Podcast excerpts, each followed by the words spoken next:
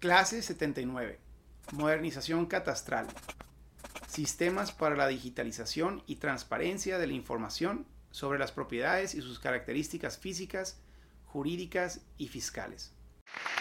Hola, pues continuamos con el tema de ciudad transparente, pero hoy vamos a hacer algo diferente. Eh, les quiero compartir extractos de una clase que tuvimos con un gran especialista, uno de nuestros mentores de la plataforma y, de nuestros proyectos, que es eh, el arquitecto Juan Felipe Ordóñez. Eh, él ha sido un visionario en muchos temas de planeación urbana y, de gobernanza. En este caso, eh, pues nos va a platicar sobre el tema del catastro. Hoy me toca platicarles sobre el tema del catastro primero te, te, presento, nomás muy brevemente, al cabo ya después vamos a armar tu semblanza y todo la vamos a poner en la página, la vamos a compartir con, con los que estén consultando el, el, curso. Juan Felipe ha sido un mentor tanto de los proyectos de la reforma urbana como de muchos de los proyectos que hemos impulsado a nivel local y desde que empezamos el trabajo con el Senado de la República fue una de las, de las mentes con el con la perspectiva más fresca que encontró el senador y, se agradece mucho que nos haya dado la eh, disposición de, tanto energía y tiempo en el proceso.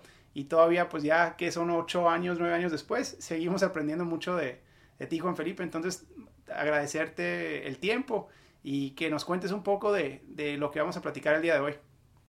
Me da mucho gusto estar con ustedes y Hoy me toca platicarles sobre el tema del catastro, y tanto de qué es el catastro como hacia dónde deberíamos de ir con el catastro como un instrumento no solo de recaudación, sino como un instrumento de planeación para el desarrollo de un ayuntamiento.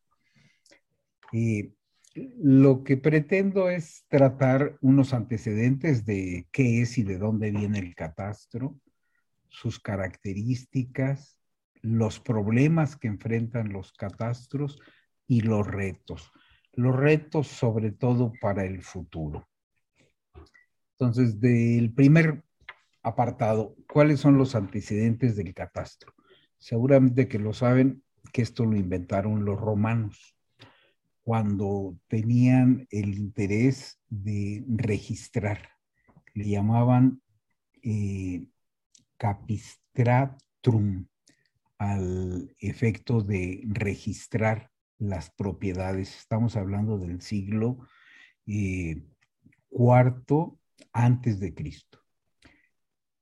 Ustedes saben que esto entonces nació como para garantizar el derecho de la propiedad y establecer después una regulación tributaria. Eso fue el origen en la época de los romanos que vino cambiando con el tiempo.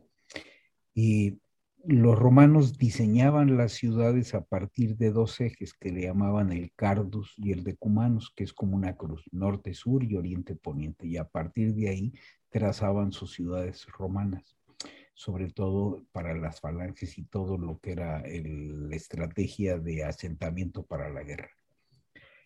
Y con eso tenían un ordenamiento muy claro de sus ciudades.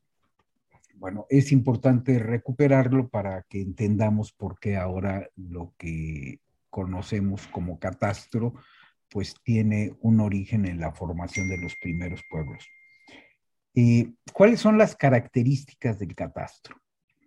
Eh,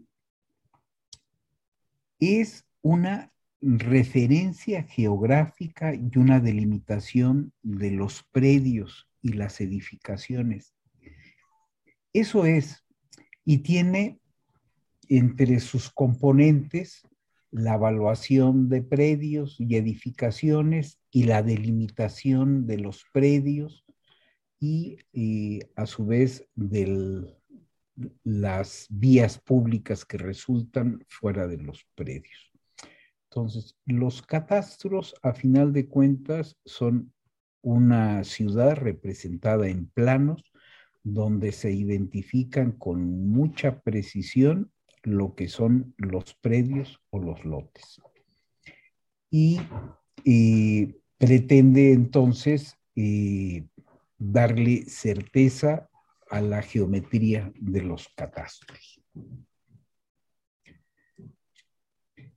Me gustaría eh, distinguir que el catastro, eh, que inicialmente pretendía garantizar el derecho de propiedad, actualmente ya no lo es. El catastro, sobre todo en el caso mexicano, es fundamentalmente para delimitar los predios. Para garantizar el derecho de propiedad, lo que existe es el registro público de la propiedad y del comercio. Entonces, con el tiempo esto ha venido modificándose. Y por su localización, los predios pueden ser predios urbanos o predios rurales. Como su nombre los dice, los primeros están en suelo identificado como urbano en los programas de desarrollo urbano y el resto de los predios entre estos y en los límites municipales son suelos rústicos. Por su propiedad podemos distinguir los predios en suelo privado, suelo social, suelo público, terrenos nacionales y zonas federales. Eso distingue que no todos los predios son iguales y que representan eh, características distintas según cualquiera de las dos cosas que mencionamos, que están muy reguladas y lo vamos a ver después. Eh, ¿Cómo se elabora el catastro? Eh, ustedes han visto los, los, elementos de cribas donde están los distintos niveles que se utilizan para planeación urbana, para catastro, son muy parecidos y utilizan eh, la base territorial. La base territorial que puede ser la eh, topografía, la hidrografía y demás elementos que existen sobre el territorio y sobre estos se agrega la división de las propiedades. Y sobre esa superposición de capas nos permite entonces delimitar los predios y elementos que las eh, condicionan como pudiera ser, por ejemplo, una zona federal marítimo terrestre, si estamos cerca de la costa, un límite fronterizo en la frontera, un cruce o un paso de un río y que implica una zona federal, etcétera, y entonces se delimitan cada uno de ellos para establecer qué elementos son de propiedad federal o de propiedad privada.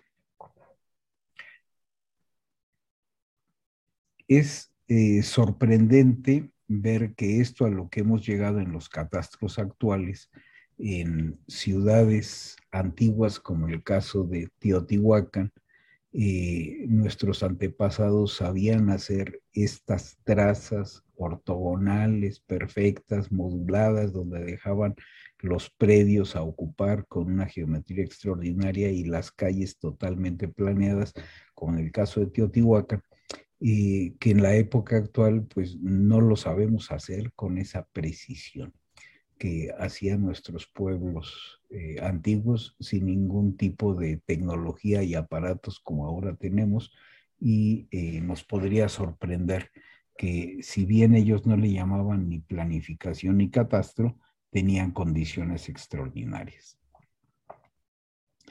El hablarles de, de la localización de un predio en la ciudad o en su área rural es muy importante concebirlo, dado que son muchas variables las que existen en las ciudades y en el campo. En el campo los predios son más grandes, les llamamos ranchos, campos, etcétera, pero, o, parcelas ejidales, etcétera, son, son predios grandes. En las ciudades los predios son pequeños y en esos predios pequeños para ligar unos con otros pues, se hace con calles y las calles son públicas. y los predios pueden ser de propiedad privada o cualquiera de las que mencionamos antes, pero es muy importante distinguir que son totalmente diferentes unos de otros. Eh, y eso creo que lo más importante es verlos en unas gráficas para que vean eh, lo que esto va a representar eh, para decir hasta dónde debe de identificarse los predios en un catastro de un municipio. Quisiera tocar el siguiente tema que es la problemática en la que nos presentamos en los catastros hoy en día.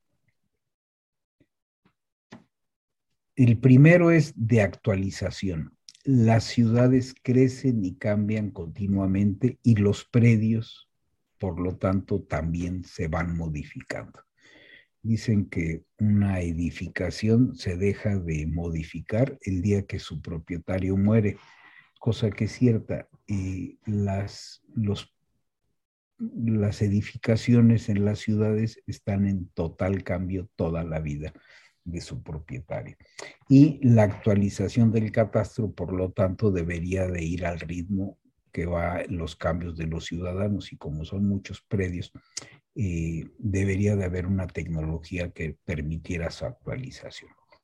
Antiguamente era muy complicado y había que, que verlo por arriba, visitarlo, entrar, etcétera. Actualmente ya no eh, hay tecnologías de medición con mucha precisión que no requieren de molestar al ciudadano y lo pueden hacer de manera extraordinaria, eh, sobre todo al nivel de precisión que se requiere. Eh, no es, la, la, tecnología actual permite llegar a mucho más precisión de lo que se hacía antes con cinta o con un aparato normal de topografía.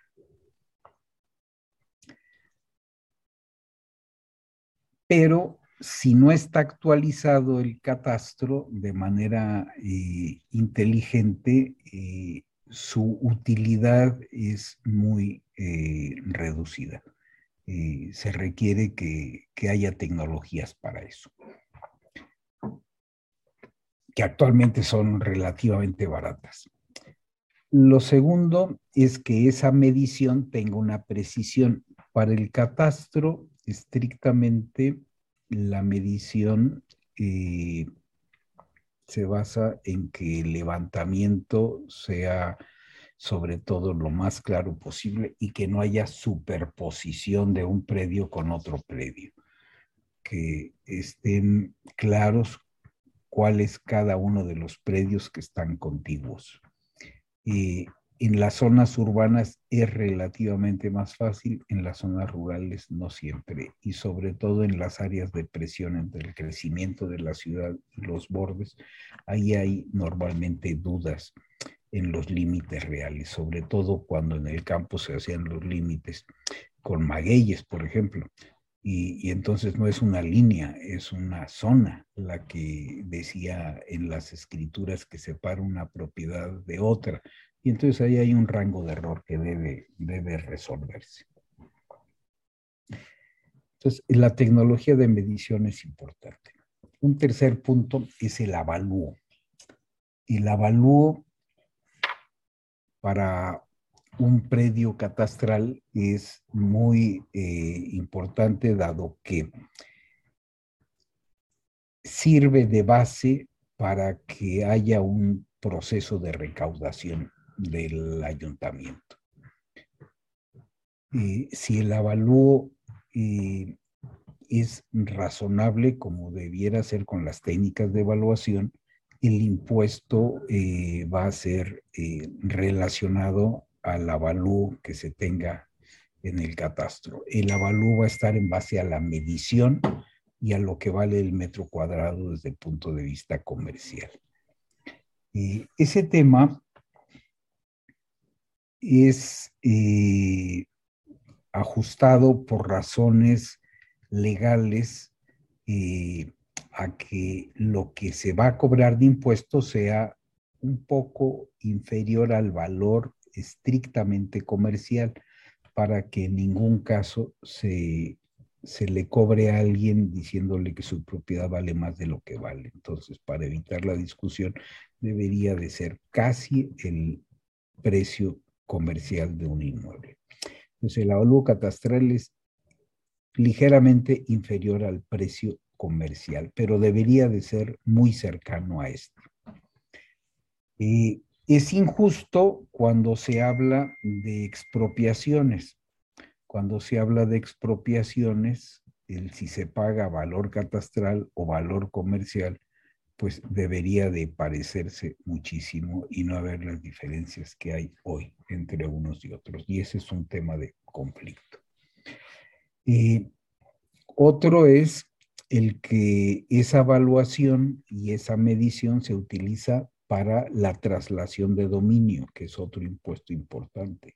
Y, pues si las bases están claras, eh, la operación sería mucho más fácil de realizar.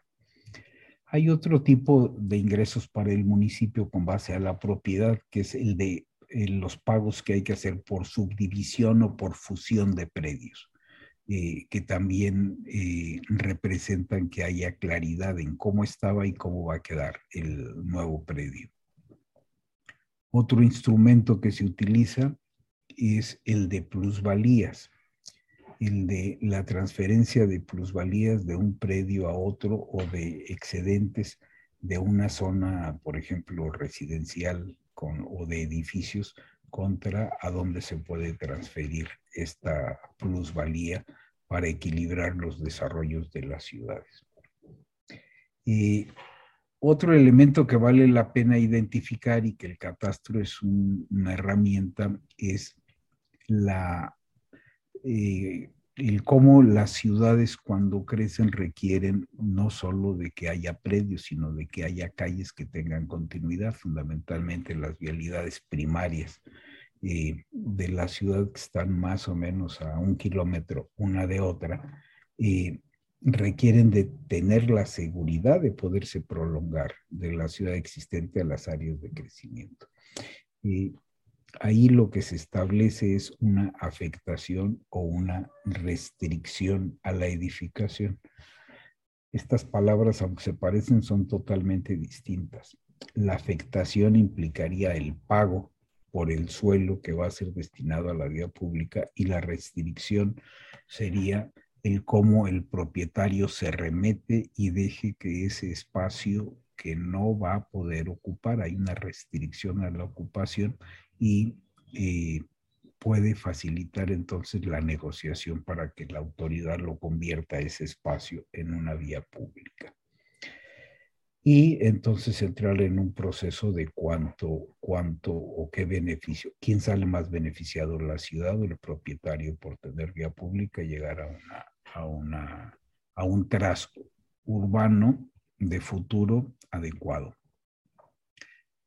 Este problema es eh, muy trascendente en el momento actual porque se discute la ciudad vista como una área que en lugar de crecer debe ser compacta y debe crecer para arriba en lugar de, de manera eh, eh, consumiendo hectáreas de expansión de la ciudad.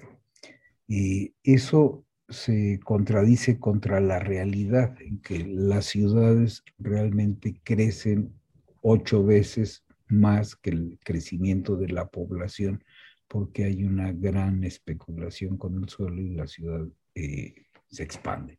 Entonces, estas dos visiones de la ciudad eh, tienen que estar reguladas por ordenamientos de planeación o por eh, medidas como esta de, de los que hablamos ahorita de, de afectación o restricción que tiene que ver con los alineamientos de la ciudad.